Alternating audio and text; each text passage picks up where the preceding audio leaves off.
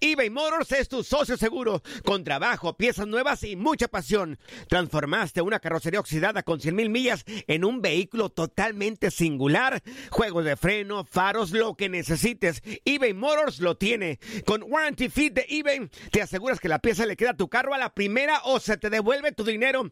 Y a estos precios, quema llantas y no dinero. Mantén vivo ese espíritu de Ride or Die, baby, en eBay Motors. ebaymotors.com. Solo para artículos elegibles y aplican restricciones.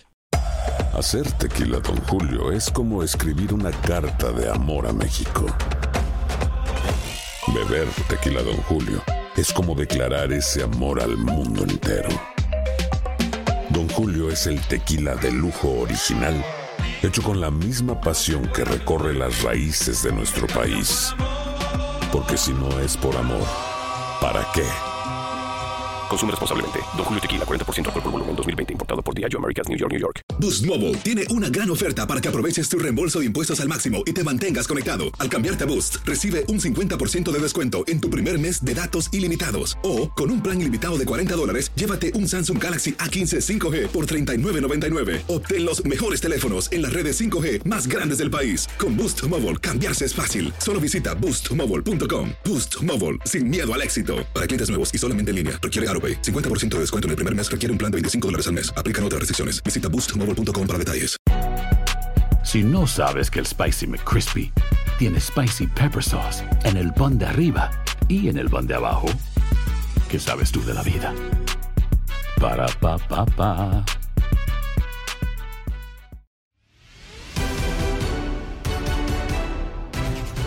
Javier Hernández ya mostró su agrado por el posible regreso a selección mexicana. Además, América sigue presentando a sus refuerzos. De esto y más platicaron en Fútbol Club Moisés Muñoz, Reinaldo Navia, Julio César Quintanilla y Diego Peña. Escuchas lo mejor de tu DN Radio.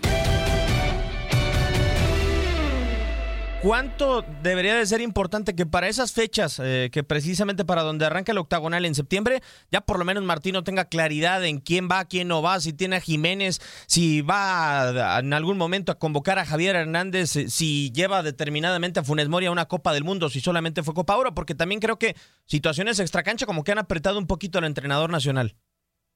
Sí, sí han estado presionando de alguna u otra manera al Tata Martino, pero sí será importante tener ya claridad sobre los jugadores con los que va a contar el eh, mismo Tata Martino y será importante saber en qué nivel regresa eh, Raúl Jiménez. A ver, estoy consciente y estoy eh, seguro de que regresará Raúl Jiménez a las canchas. Hay que ver de qué forma regresa, eh, si en buena forma tanto física como futbolística.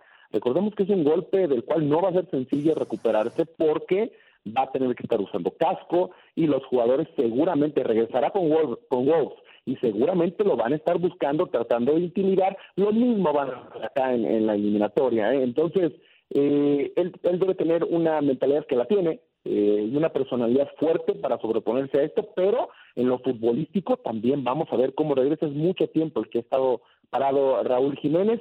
Y, y de contar con él, bueno, sabemos lo que nos puede entregar en la cancha, ¿no? Al estar al 100%. De no contar con él, tendremos que ver cómo le va ahora en el próximo llamado a Funes Mori, eh, los jugadores que se sigan sumando, los jugadores tal vez sub-23 en los cuales pueda contar o con los cuales pueda contar Tata Martino, a ver de qué forma se van desempeñando rumbo a la Copa Oro y rumbo sobre todo a la eliminatoria, donde repito, yo no creo que deba haber problema para recuperar el gol en la selección mexicana, que es en este momento lo que le está haciendo falta. Ojalá que no. Eh, ojalá que la selección eh, tricolor para el octagonal en septiembre tenga la, la mejor posibilidad de estar en la próxima Copa del Mundo de Qatar, que será un espacio muy corto realmente para asegurar el boleto rumbo a las próximas tierras mundialistas. Habló Javier Hernández después de ser incluido en la prelista rumbo a la próxima Copa Oro.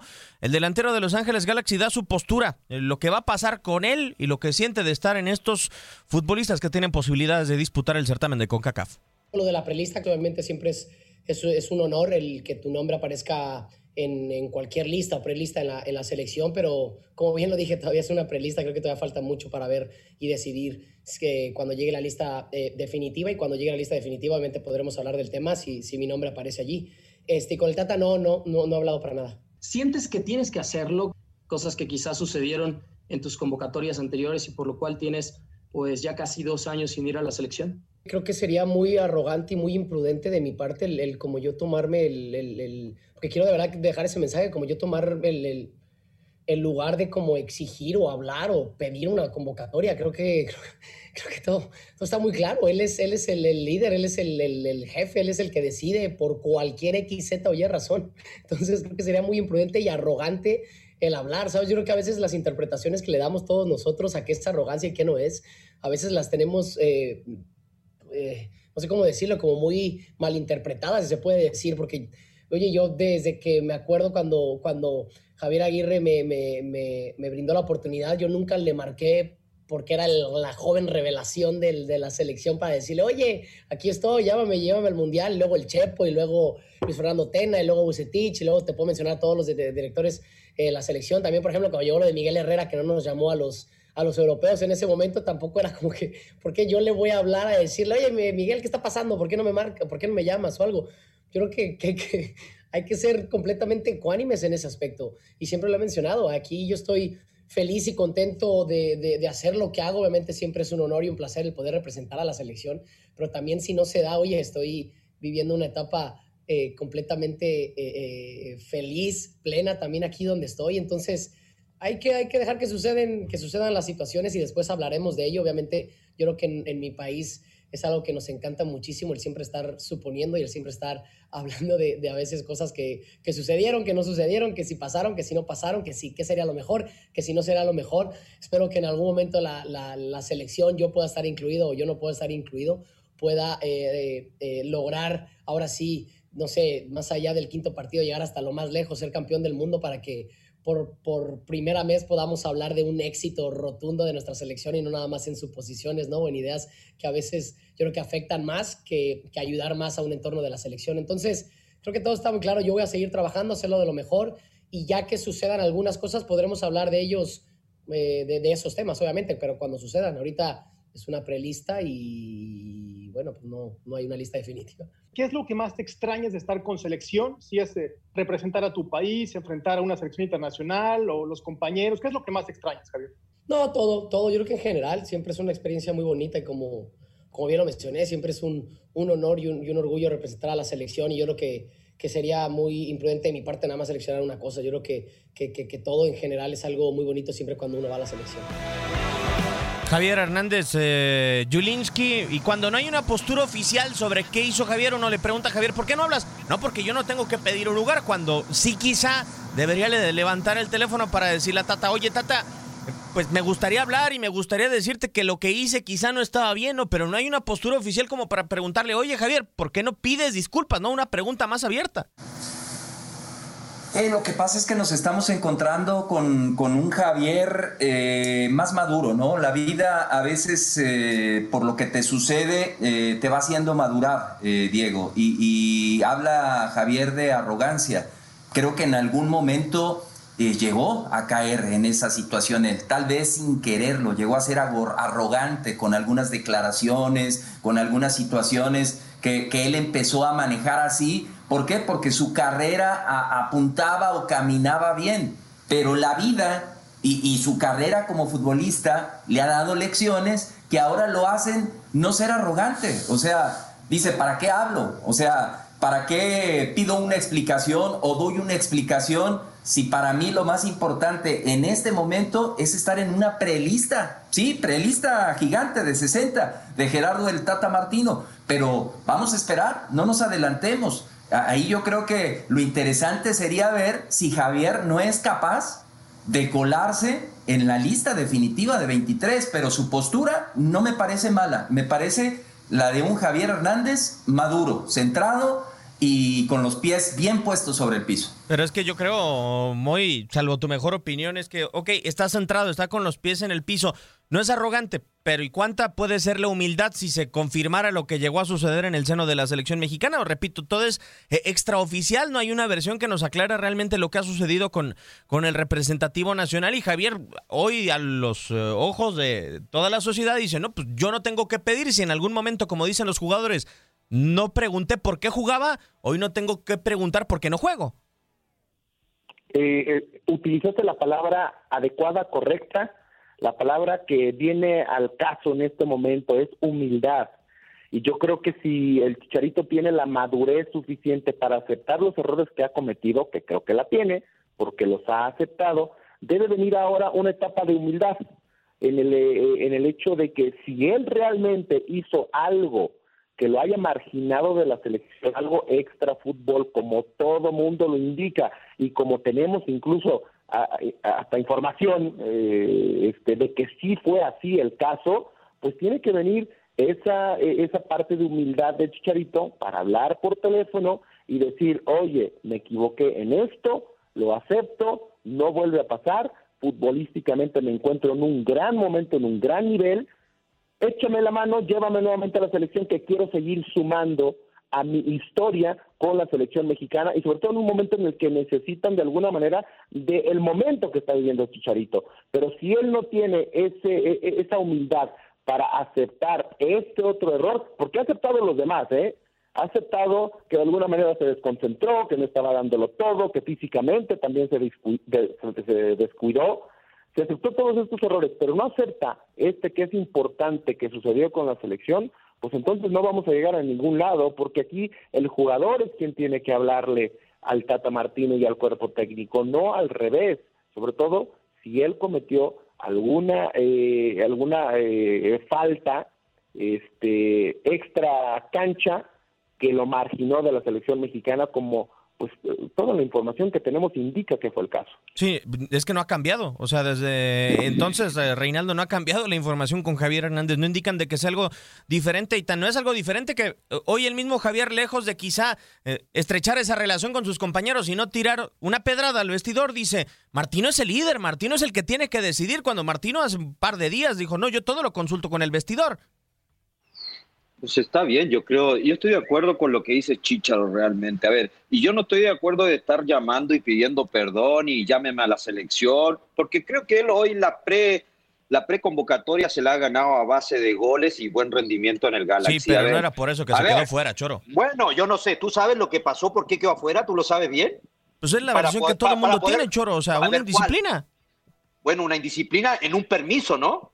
Sí. A final de ah, cuentas, pero la indisciplina por la que otros futbolistas no regresaron y donde sí levantó uno el teléfono. con un permiso. A, ver, Diego, ¿cuánta, ¿cuánta indisciplina no han pasado en la selección? No vengamos a descubrir algo. ¿Cuántas? Y peores que esta. O sea, a ver, Chicharito se lo ha ganado en la cancha. A ver, si él tiene que pedir perdón, ahora es el momento, pero porque fue convocado y lo tiene que hacer internamente ahora en el vestuario, en alguna convocatoria donde tenga que entrar con su compañero o algo. A ver, me equivoqué, muchachos, pero estar llamando al Tata, oye, llámame a la selección, me, les pido perdón, yo creo que eso es caer bajo también. ¿eh? Porque, porque, ¿cómo vas a estar llamando eh, tú para que te convoquen a una selección?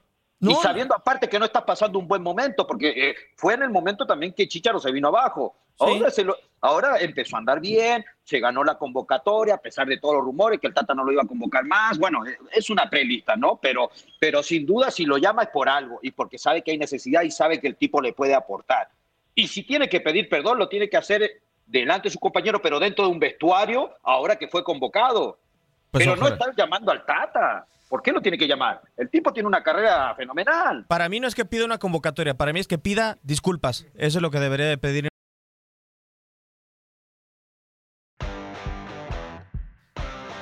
Hoy las Águilas del la América hacen oficial eh, otro refuerzo más después de haber hecho oficial a Fernando Madrigal. Se da a conocer ya algo que sabíamos, lo de Salvador Reyes como lateral izquierdo para el conjunto azul crema. Hoy tengo unas opciones. Tú me dices si crees que es Salvador Reyes o que está por delante de ellos de cara al futuro como lateral eh, izquierdo, el eh, ahora jugador de las Águilas del la América. Aldrete ya está avanzado en edad, te tocó de compañero con el conjunto azul crema, pero tengo a Gallardo, a Ronaldo Prieto, el de Santos Laguna, aparece Kevin Álvarez, Eric Aguirre, Mayorga. ¿Hoy consideras que América se ha hecho de uno de los mejores laterales zurdos a futuro? Eh, yo creo que es un, lateral, no el mejor, no creo que sea el mejor de los que acabas de mencionar, pero sí es uno que puede competirles en cuanto a potencial futbolístico y el crecimiento y desarrollo que puede tener en un club como lo es América sin duda alguna es un jugador para el futuro y van a poder eh, desarrollarlo de buena forma y van a poder explotar todas sus habilidades y cualidades futbolísticas. Pero de todos los que acabas de mencionar, no creo que en este momento Chava Reyes sea el mejor, que tiene potencial para convertirse en alguien eh, sobresaliente, sin duda alguna que lo tiene. 23 años, Juliao, en una banda que no sé, también ahorita le preguntaremos a Moy cuántos problemas le ha dado América en los últimos años, porque mientras en una banda fue Paul Aguilar eh, durante muchos años, desde el 2012, un poco antes, eh, hasta las últimas eh, temporadas, del otro lado han pasado Osmar Mares, Adrián Aldrete, ha estado también Samudi en su momento, eh, ahora le tocó también algunos partidos a Jorge Sánchez. Ha sido una banda en donde han pasado y han pasado jugadores en las Águilas del la América y el último ha sido Fuentes que ya renovó por un año más con el cuadro azul crema. Me parece una muy buena opción. Me parece una muy buena opción este, este joven de, Taxco Guerrero, 23 años. Eh, coincido con, con Moy, creo que no hay que apresurarnos, hay que darle tiempo al tiempo. Eh, sí, mostró cosas muy buenas con Puebla habrá que ver si esas mismas cosas buenas las puede repetir y aumentar con la playera del América. Muchas veces hemos hablado del peso específico que tienen playeras como la de América, la de Cruz Azul, la de Chivas, eh, y, yo creo que habrá que darle eh, tiempo al tiempo para confirmar si Salvador Reyes puede llegar a ser uno de los mejores laterales del fútbol mexicano. Es una muy buena promesa. Me, gusta, me agrada la idea de que América acuda a eso, a, promesas, porque lo ha hecho también contratando a otros jóvenes para el próximo torneo. Así que eh, vamos dándole tiempo al tiempo, mi Diego. Es muy pronto como para decir que, que ya es una realidad. Lo bueno, Choro, es que ahí tiene a Fuentes, ¿no? Que eh, creo que ha caído muy bien en las Águilas de la América Fuentes, o sea que no por algo se ganó su renovación por otra temporada más. Cuando ya estaba afuera, volvieron a pedir que eh, regresara a las Águilas de la América y creo que es un muy buen cobijo. No creo que llegue para ser titular Salvador Reyes. No, no creo yo tampoco. Yo creo que llega para competir, para ser una alternativa para Solari. Es un jugador joven que mostró cosas interesantes y siempre lo he dicho vestir la camiseta de un equipo pequeño y con todo respeto para Puebla a lo que es América, son diferentes presiones, diferentes responsabilidades, diferente fútbol. Eh, creo que acá por ser América, a lo mejor al fútbol ofensivo, al fútbol que cada partido tiene que salir a buscarlo, a lo mejor eso le puede beneficiar. Un jugador que tiene, es rápido, desequilibrante, que te digo, va a ser alternativa. ¿eh? Yo digo que no va a ser titular con Solari, Creo que Fuentes lo ha hecho muy bien y se lo ha ganado eh, a todo sudor. Y la verdad, eh, yo, yo no esperaría, ¿eh? porque es refuerzo. A ver, no, si, si, si, lo traen para esperarlo y darle tiempo, pues mejor subo un sub-20, subo un chavo de fuerza básica. O sea, el tipo refuerzo, independientemente de que esté joven, hay que exigirle. Ah, desde que llega a la América y América no te espera mucho, ¿eh? Pero a ver, hay clases de refuerzos muy y yo creo que se gana en este chavo con el caso eh, de Reyes, que, que primero, o sea, bajas cinco años la edad del otro futbolista que era suplente en esa posición. Escobosa eh, tenía 28 años, ya sale de las Águilas de América, no tiene eh, destino definido y por lo menos bajas la edad, ¿no? O sea, consigues que tenga la posibilidad de ver un talento a futuro con el eh, cuadro sulcrema, creo yo. Y, la otra, bueno, a, tratar de moldear al chavo con, con Fuentes por delante. Sin duda. a ver, si, decidieron ir por un joven como Salvador Reyes, que ha mostrado un buen año futbolístico, ha tenido un buen año futbolístico y que tiene potencial, es porque tal vez en cantera o, en fuerzas básicas, en la sub-20, no hay un jugador al que le puedan dar en este momento la oportunidad de ser suplente de Luis Fuentes, porque es a lo que llega Salvador Reyes, no llega a desplazar a Fuentes, llega a ser eh, una alternativa, como lo dijo bien el Choro, en caso de que no esté Fuentes eh, en ese momento, de repente para entrar de cambio y tratar de darle un poquito de más dinámica por esa banda de la izquierda. Pero viene a aprender de, Fuentes, viene a, aprovechar las oportunidades que tenga en eh, algún otro torneo que pueda disputar con América, en partidos amistosos, a, a sentir la playera del América para en un futuro quedarse en esa posición. Yo no sé si sea el próximo año, yo no sé si sea dentro de dos años, pero tiene la edad para poder quedarse en el equipo por largo tiempo, siempre y cuando mantenga un buen nivel y adueñarse sobre todo de esa banda izquierda, donde también estará peleando de repente Miguel Ayun. Recordemos que Miguel puede jugar en ambas bandas sin ningún problema. Muchos años lo hizo por la zona izquierda, estando en América siendo su compañero.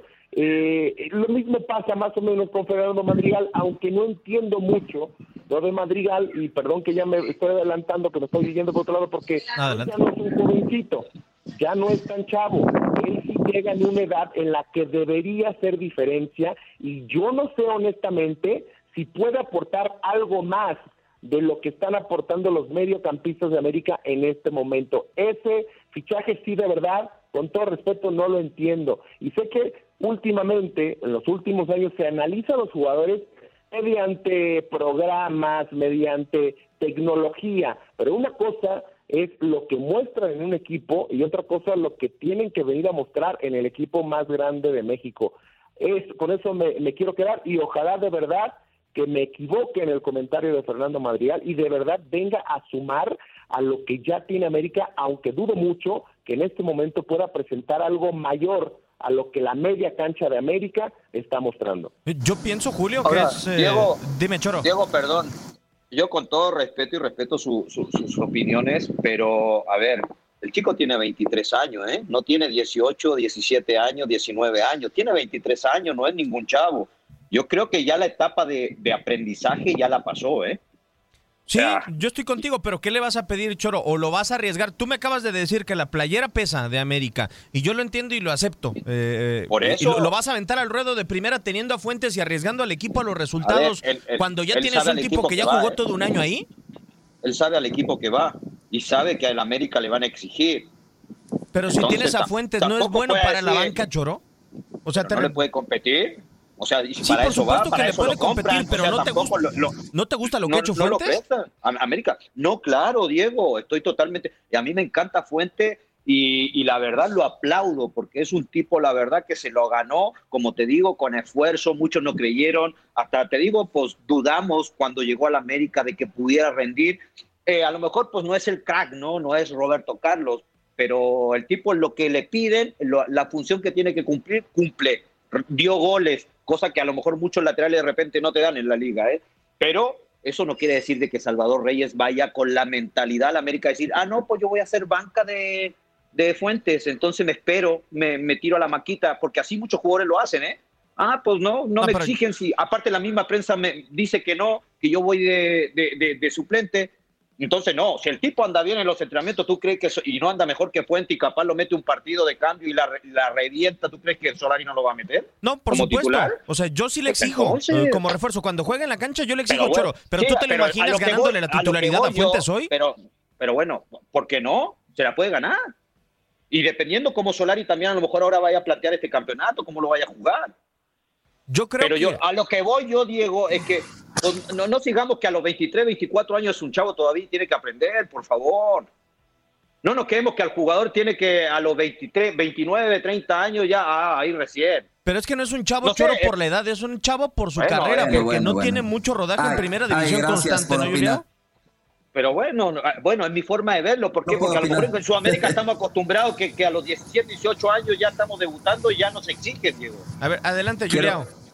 No, pues quiero opinar y no, no, no me dan chance. Lo único que quiero nada más, de siempre lo hago con, con respeto y tratando de ser eh, breve. Eh, acá están tocando un tema muy interesante y lo dice Moy Muñoz y luego lo dice Reinaldo. Me extraña porque él estuvo dentro de un terreno de juego en el fútbol mexicano. Los procesos en el fútbol mexicano son diferentes a los que se viven en otros lados. Reyes debutó a los 20 años en la primera división. Debutó el 6 de enero del 2018 con Monarcas Morelia. Y si nos vamos al otro caso, que también lo, entiendo lo que dice Moy, y con conocimiento de causa, lo mismo le, fa- le pasó a Fernando Madrigal.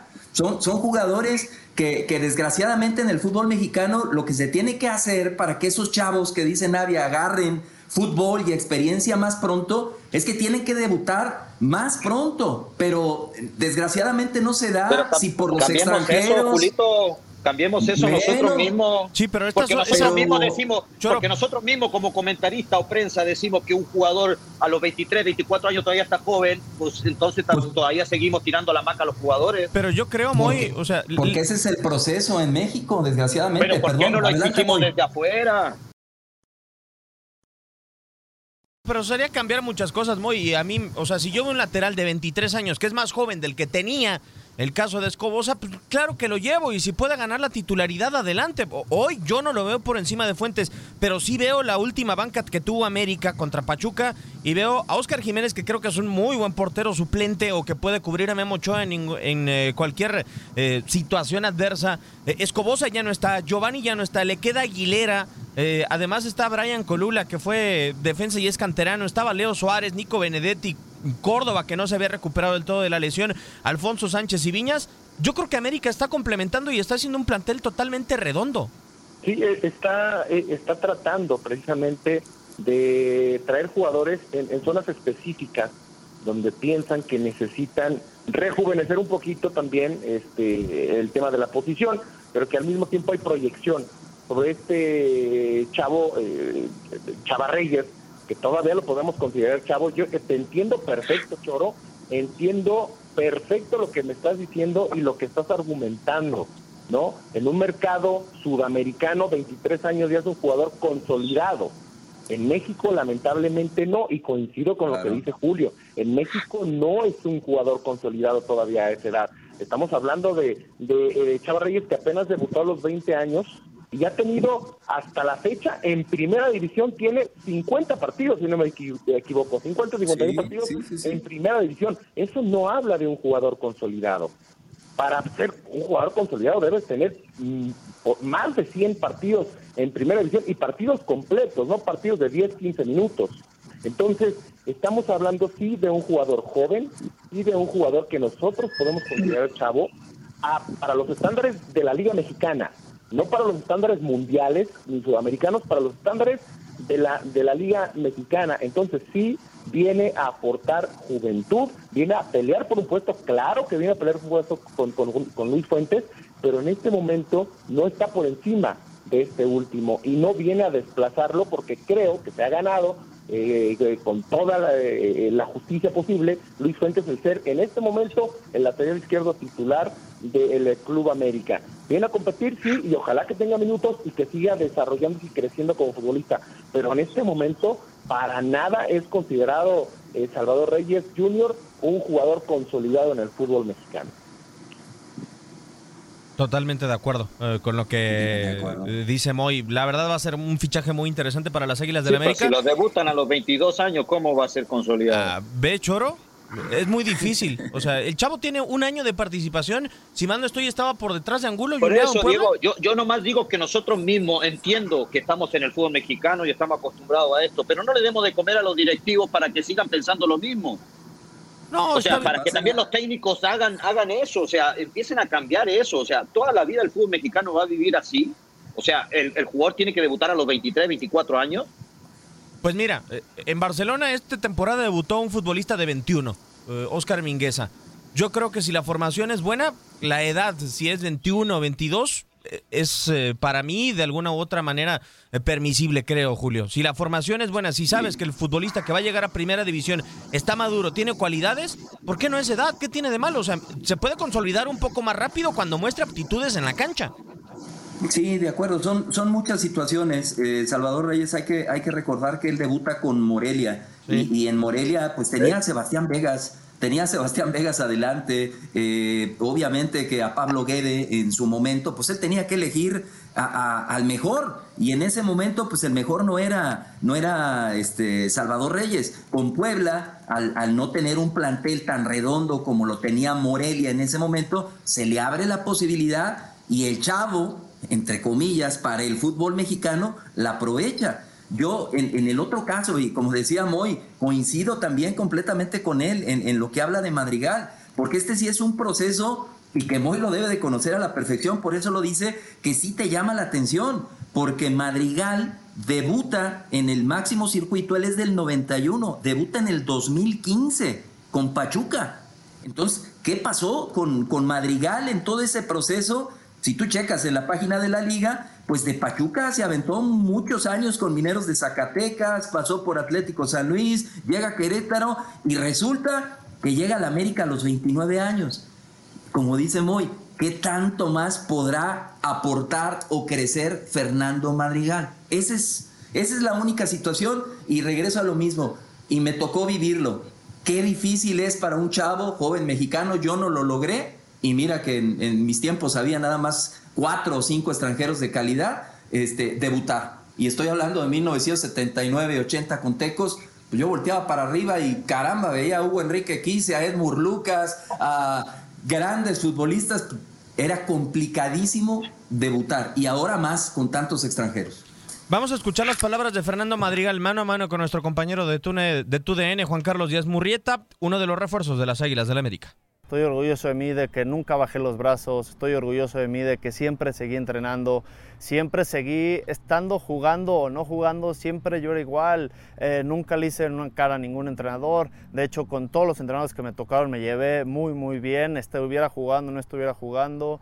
Creo que volteo atrás y digo, todo el esfuerzo que he hecho ha valido la pena para llegar ahorita donde estoy pero todavía tengo muchas ganas de trascender, tengo muchas ganas de hacer cosas muy importantes aquí en el club y en lo personal también.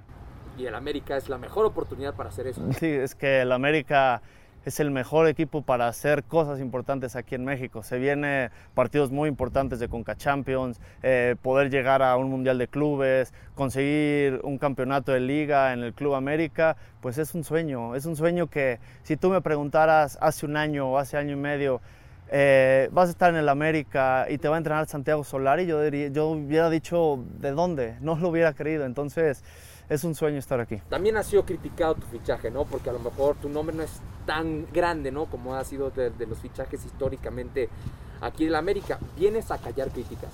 Sí, yo entiendo esa parte, lo entiendo muy bien. ¿Por qué? Porque a lo mejor la, la afición americanista está acostumbrado a los fichajes bombas.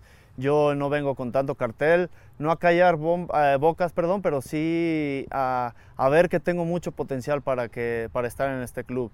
Lo digo y a lo mejor se escucha muy trillado porque todos los futbolistas lo decimos, pero día a día, con entrenamiento, con entrenamiento, partido a partido, yo voy a sudar sangre por estas playeras. Entonces, que esperen muy buenas cosas de mí. Yo solo sí les pido que confíen en mí porque yo voy a dar todo para este club y lo van a ver así con aficiones de los equipos anteriores. Pues todas dicen lo mismo. Es un común dominador que, pues Madrid, Fer, eh, se rompe, se la raja cada partido, cada partido se entrega y no va a ser la excepción aquí en el América y estoy seguro. Solo pido que confíen en mí que me va a ir muy, muy bien. Yo te entiendo muy totalmente con el caso de Madrigal, pero ¿no sientes que le ha ido mejor a América fichando esta clase de futbolistas de no tanto renombre que muchas veces los últimos extranjeros que han llegado? Eh, pues mira, eh, me gusta su forma de pensar, me gusta su mentalidad. Repito, no sé si venga realmente a aportar más de lo que en este momento la media cancha con Richard Sánchez, con Pedro Aquino, con Álvaro Fidalgo, puedan eh, eh, estar eh, desarrollando. Sin duda alguna tendrá oportunidad, claro, y hay que darle el beneficio de la duda, pero para los 29 años, desde mi punto de vista, desde mi perspectiva, un jugador por lo menos debe tener ya 200, 300 partidos en primera división. Por supuesto. No tengo el dato de cuántos tiene Fernando Madrigal en primera división, pero dudo mucho que pase de los 60, 70, ¿eh? No, es mucho, no lo sé. Es muy complicado. Justo a los 29 años que llegas a un club como América, debes llegar ya con un cartel realmente importante. Ahora, estoy de alguna manera eh, disparándome en el pie porque Álvaro Fidalgo llegó a haber debutado siquiera en primera división y ve lo que hizo con el club pero también hay que ver qué es lo que pasa con Álvaro Fidalgo. Fue su primer torneo, algo similar a lo que pasó con Federico Viñas, aunque este último, pues, y estos dos últimos son más chavos que este Fernando Madrigal. Hay que darle el beneficio de la duda, pero sí, me hubiera gustado a mí un refuerzo, eh, sobre todo que llega a esa media cancha, una media cancha de las mejores, de top 3 del fútbol mexicano en este momento, a los 29 años, con tan poca experiencia y poco cartel como Fernando Madrigal. Repito, habrá que darle el beneficio de la duda, llega con muchas ganas, llega con una mentalidad positiva y a romperse el alma por este escudo, por esta camiseta. Eso es algo muy bueno. De acuerdo. Hay que demostrarlo ahora en la cancha y con la playera ya bien puesta. Vamos a ver, ojalá que le vaya muy bien. Todos le deseamos lo mejor al chavo, este, bueno, ya no tan chavo, a Fernando, este, y de la misma forma que se le desea a Chávez y a todos y cada uno de los jugadores que llegan de refuerzos a un equipo tan importante como el de América. Yo ya no vuelvo a decir nada, Juliado, de otro futbolista que salga de Querétaro, un equipo importante porque luego me llueve. Lo hice año y medio con, con Romo, pensaba que no era un fichaje bomba y me cayó la boca. Le tengo que dar el beneficio de la duda, así como lo hace Moy Fernando Madrigal, pero pienso que es un fichaje eh, estratégico. Es decir, no tengo aquí, no pongo a Madrigal, pero no retraso a Richard Sánchez, no pierdo fuerza hacia adelante. Porque el que más utilizaba en la temporada era Santiago Solari, después de ellos a Naveda. Al chavo también hay que darle su proceso que se lo merece y que ha mostrado bastantes buenas cosas. Pero, no le estás cortando ahí de alguna manera el proceso. O sea, si trajiste a Fernando Madrigal para ocupar esa posición, que bien lo mencionas, lo hizo este Santiago Navera cuando no estuvo Pedro Aquino, y lo hizo de forma maravillosa. No le estás ya cortando ese proceso a un jugador mucho más joven y a un jugador de tu propia cantera. No te estás poniendo tú mismo el pie trayendo a este jugador pero a lo mejor no lo tienen, muy. Por eso habían acudido antes a, también en la misma posición a González de los Rayos de Necaxa, que, también lo probaron y, no les dio resultado. Y, ya nada más para complementar eh, lo que bien dice Moy, el dato, 42 partidos en primera división de Madrigal a los 29 años. Y otro casito, y, para muchos fue el mejor jugador mexicano el torneo pasado. Y tú lo decías, eh, mi Diego, ya para despedir a, a Moy, Luis Romo. Luis Romo nace 5 de junio del 95 para el Choro que quiere que debuten pronto en el fútbol mexicano. Debutó el viernes 20 de julio del 2018. ¿Cuántos años tenía cuando debuta en la primera división? 25, ¿no? 23, 23, años, 23 años. Y mira qué jugadorazo. Se la jugó Cruz Azul y ahora tiene a un excelente volante de 26 años con posibilidad de salir hasta el extranjero.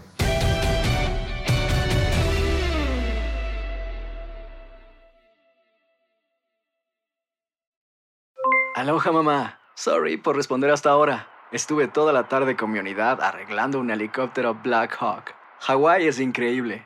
Luego te cuento más. Te quiero. Be All You Can Be, visitando goarmy.com diagonal español.